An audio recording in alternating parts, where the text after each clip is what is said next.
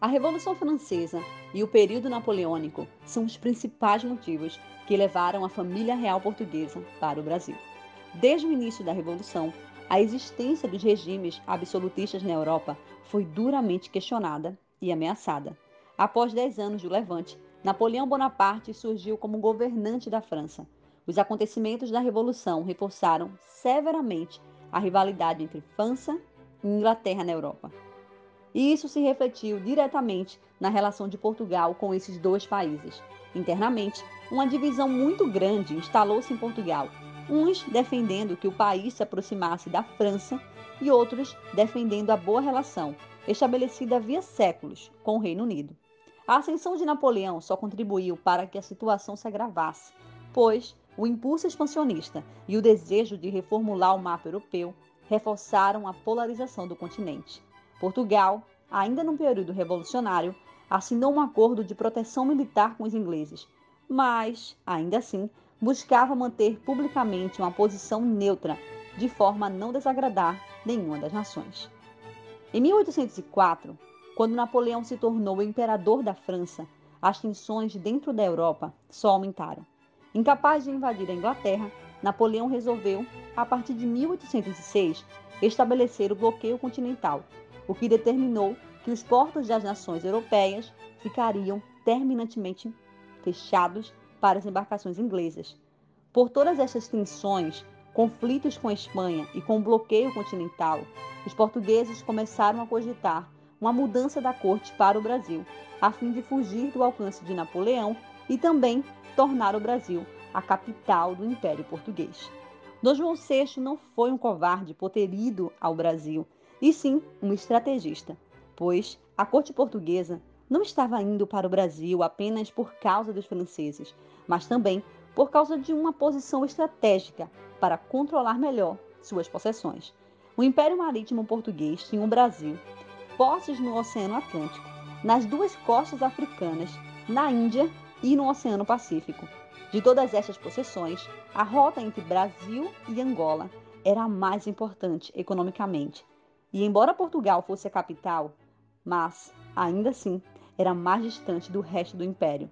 A ideia da corte portuguesa de ir para o Brasil não era nova, nem muito menos emergencial, pois isso iria trazer muitos benefícios, colocando a capital mais perto do império, aumentando o fluxo comercial entre Portugal e suas colônias, além de modernizar a administração do governo português. Essa ideia de mudar a capital portuguesa para o Brasil veio surgindo desde o século XVII, quando o padre Antônio Vieira defendia uma ideia de uma capital tropical do Império Português. E, posteriormente, começou a ganhar força no século XVIII, com o Iluminismo. Mas essa ideia, na ocasião, foi enfraquecida pela nobreza por questões de prestígio. A vinda da família real para o Brasil foi uma manobra estratégica muito benéfica, pois Portugal evitou muita destruição material na guerra e ainda continuou no conflito. Além disso, a decisão de Dom João VI de transferir a corte para o Brasil possibilitou a sobrevivência do regime português, as posses de suas colônias em um período de modernizações. Todos esses fatos que aconteceram possibilitaram o caminho que levaria o Brasil até a sua independência. Após todas as questões político-burocratas estarem acordadas com a Inglaterra, a corte portuguesa iniciou sua viagem às terras do Brasil. Sua chegada não foi apenas extraordinária porque o monarca estava na colônia, mas também porque essa foi a primeira vez que isso aconteceu na história. Consequentemente, isso representou evidentemente uma série de mudanças que ocorreriam naquele território e mudariam seu percurso histórico-cultural para sempre. É impossível, assim, analisar tais transformações e classificá-las como benéficas ou não de maneira geral. Avaliando a partir de uma perspectiva real, algumas vantagens serão notadas em relação ao que os nativos tiveram de enfrentar e fazer para a manutenção da corte. Desta forma, para entender não só como se deram essas transformações, mas o motivo delas, é necessário compreender como era a sociedade que já estava nas terras brasileiras antes da chegada da família real e toda a sua comitiva de governo.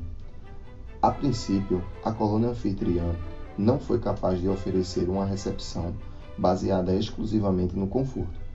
Embora a cidade do Rio de Janeiro comportasse o principal porto do Brasil e suas atividades movimentassem todo o território, a cidade continuava com suas características típicas de colônia, ruas estreitas e tortuosas, casas sem comodidade e serviços precários. A maior parte da população era constituída por negros escravos e não alcançava a marca de 60 mil habitantes. Em suma, a paisagem do Rio de Janeiro era bastante modesta. Esses são os principais motivos pelos quais a presença da comitiva real representou grande transtorno para a cidade do Rio de Janeiro e para a colônia como um todo. Esses transtornos tiveram início antes da chegada da corte ao Brasil. A notícia de que a corte chegaria em breve impulsionou Dom Marcos de Noronha Brito, o conde dos Arcos, vice-rei do Brasil, a apressar-se em adaptar o edifício do Paço para abrigar a corte e servir de sede do governo.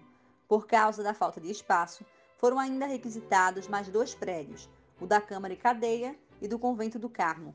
Pessoas que ocupavam esses prédios foram deslocadas para outros locais, como, por exemplo, os frades carmelitas, que se viram despejados da casa que haviam construído e habitavam durante séculos. Dom João preferiu como residência a Quinta da Boa Vista, que lhe foi oferecida pelo negociante Elias Antônio Lopes, que, em troca, recebeu inúmeros benefícios do governo. Em 1808, um dos primeiros atos de Dom João VI foi a liberação dos portos para as nações amigas. Esta medida revelou-se então uma decisão inevitável, uma vez que os portos portugueses estavam tomados pelos franceses, pois havia a necessidade de assegurar outras vias de escoamento de produtos da colônia, já que estes constituíam a principal fonte de recursos para as finanças da coroa.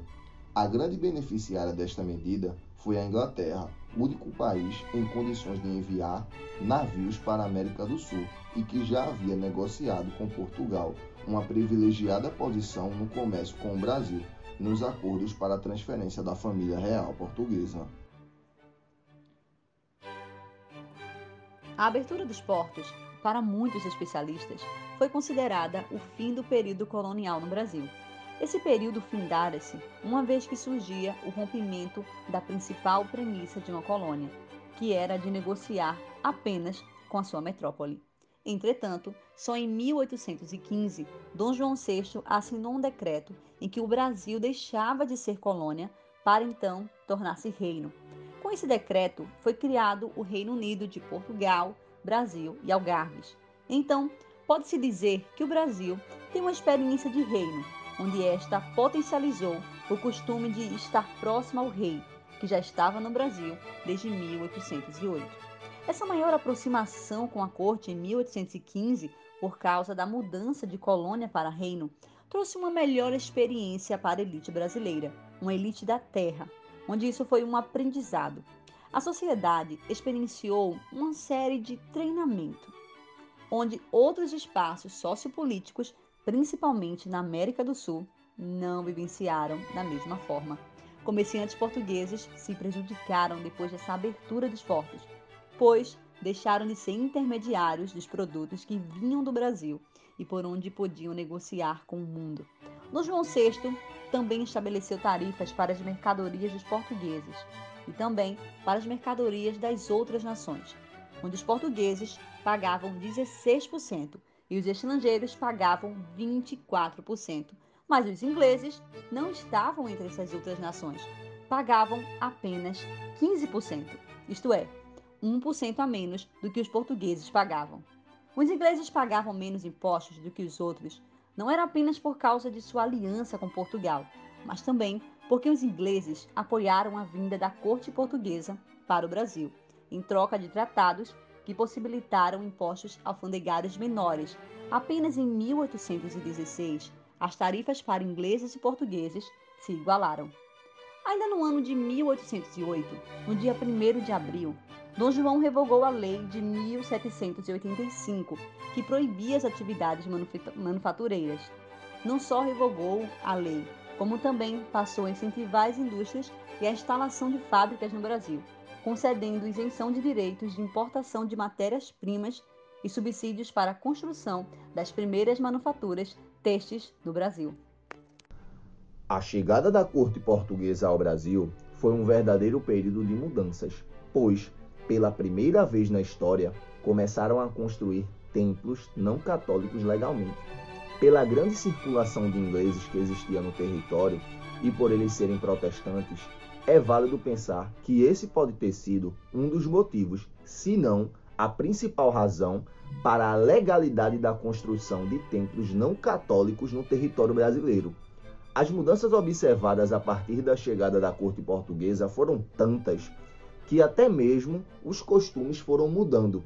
Artistas foram contratados para embelezar os imóveis, a cidade aumentou de tamanho, alguns produtores rurais que ficaram ricos começaram a se mudar para perto da corte. O modo como se vestiam começou a mudar, ficando mais parecido com a moda europeia. Os hábitos alimentares começaram a se diversificar. Talheres substituíram as mãos, entre outros hábitos da corte, que se perpetuaram na região. Em geral, o impacto que a corte portuguesa trouxe foi enorme. Realmente, a chegada da corte portuguesa gerou muitas mudanças em termos de moda, culinária e até nas casas. Mas as mudanças que mais tarde influenciaram a independência do Brasil em 1822, sem dúvidas, foram as econômicas, as quais possibilitaram mais poder à elite local. A princípio, a emancipação política do Brasil teve seu estopim no ano de 1810, quando Dom João VI declara a chamada Abertura dos Portos às Nações Amigas e, junto com a corte portuguesa, se instalou no Rio de Janeiro, pois foi-se necessário sair de Lisboa, já que após os conflitos napoleônicos, a cidade deixou de ser metrópole do mercado Brasil-Europa.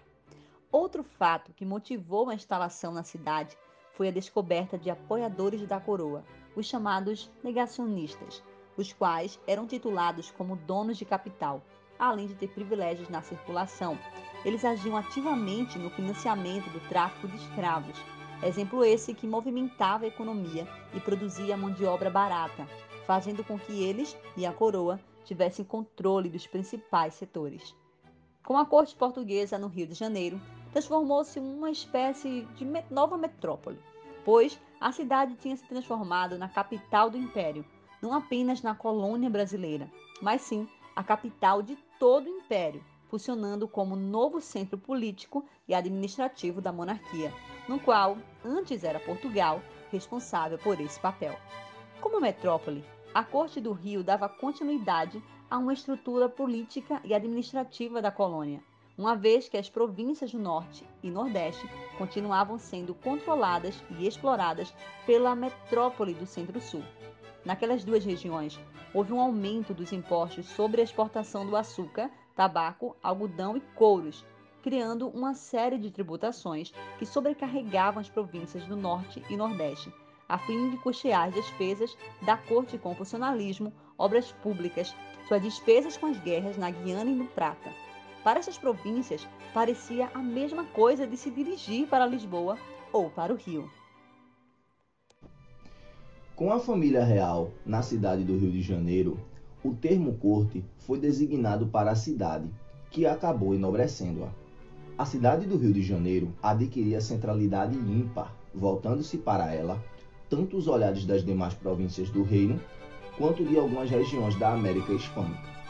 Pode-se dizer que os protagonistas da independência do Brasil puderam aprender muito com os fatos que aconteceram na América Espanhola, pois muitas dessas coisas foram diferentes na independência do Brasil, e o processo brasileiro aconteceu pouco tempo depois. Houve um aprendizado por meio da troca de informações e da imposição de políticas fronteiriças. Por isso, para entender um pouco sobre o aprendizado que o Brasil obteve com o processo de autonomia da América Espanhola, precisa-se saber um pouco sobre o processo de independência da América Hispânica. Sabe-se que o sistema colonial enfrentava uma crise no século XVIII, marcada pelo descontentamento de elites donas de terra, das quais a maior parcela era formada pelos crioulos, descendentes de espanhóis nascidos nas colônias. Em boa parte da América Latina era crescente também a resistência de indígenas e negros escravizados. Entre os exemplos de revoltas do período estão as de Tupac Amaru I e Tupac Amaru II, ocorridas no vice-reinado do Peru, submetido à coroa espanhola em 1737 e 1780. Sob a liderança de Tupac Amaru, descendente da aristocracia inca, os indígenas executaram o corregedor e proclamaram o fim da obrigatoriedade estabelecida a eles de pagar tributos e trabalhar nas minas. Quando a França tomou o trono do rei da Espanha, em 1808, no contexto das chamadas Guerras Napoleônicas, o processo pela independência na América ganhou fôlego. A tentativa da restauração da autoridade colonial espanhola seria o estopim do levante capitaneado pelos crioulos. Contando com o apoio financeiro anglo-americano, os crioulos convocaram as populações coloniais e se rebelaram contra a Espanha. Principais líderes desse processo de libertação foram Simão de Bolivar e José de San Martín.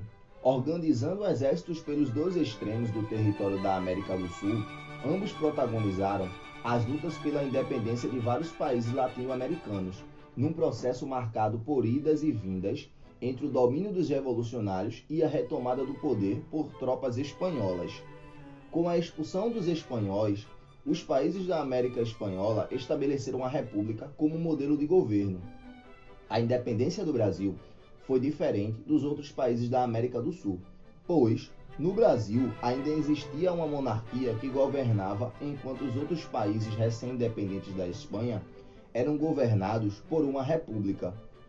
Com tantos esfacelamentos das colônias espanholas, as elites, os intelectuais, políticos e ideólogos da independência tiveram a visão dos erros cometidos naqueles países recém-independentes e se procurou não cometer os mesmos erros que foram cometidos naqueles processos de independência. Com o exílio de Napoleão em Elba, um novo cenário diplomático internacional foi se definindo. Portugal procurou buscar algum proveito, tentando uma reaproximação com a França, para evitar uma dependência única com a Inglaterra. Esta reagiu à nova direção portuguesa, procurando convencer Dom João VI a voltar para a Europa, onde a corte estaria mais suscetível aos interesses econômicos locais. Contudo, no âmbito da corte do Rio de Janeiro, predominou a opinião de que Dom João VI deveria permanecer com grande poder no Novo Mundo ao invés de voltar à Europa e ter uma posição inferior da que tinha. A estabilidade da corte no Brasil significou uma certa preferência pela parte tropical do império. No Congresso de Viena, Portugal não conseguiu resistir às pressões da Inglaterra, que não aceitou a revisão dos tratados de 1810 e ainda requereu que Portugal proibisse o comércio de escravizados no norte do Equador enquanto no sul seria conservado por um período de oito anos, o que evidencia a fragilidade de Portugal no novo jogo diplomático europeu, incapaz de encontrar outro apoio que não fosse o da Inglaterra. Neste período, ocorreu o reaparecimento dos interesses continentais portugueses em oposição aos interesses americanos, o que provocou conflitos entre portugueses e brasileiros no interior do império, já que a corte se mostrava infiltrada nos interesses americanos. Algumas famílias do Rio de Janeiro consolidaram sua posição no Brasil, com uma série de favores que obtiveram do soberano, passando a dispor de grande influência. Contudo, comerciantes da Bahia, Maranhão e Pará permaneceram muito dependentes das casas comerciais portuguesas, o que gerou hostilidades entre portugueses e brasileiros. Este quadro acabou por provocar dois episódios em 1817, um em cada lado do Atlântico e que foram duramente reprimidos pelo governo.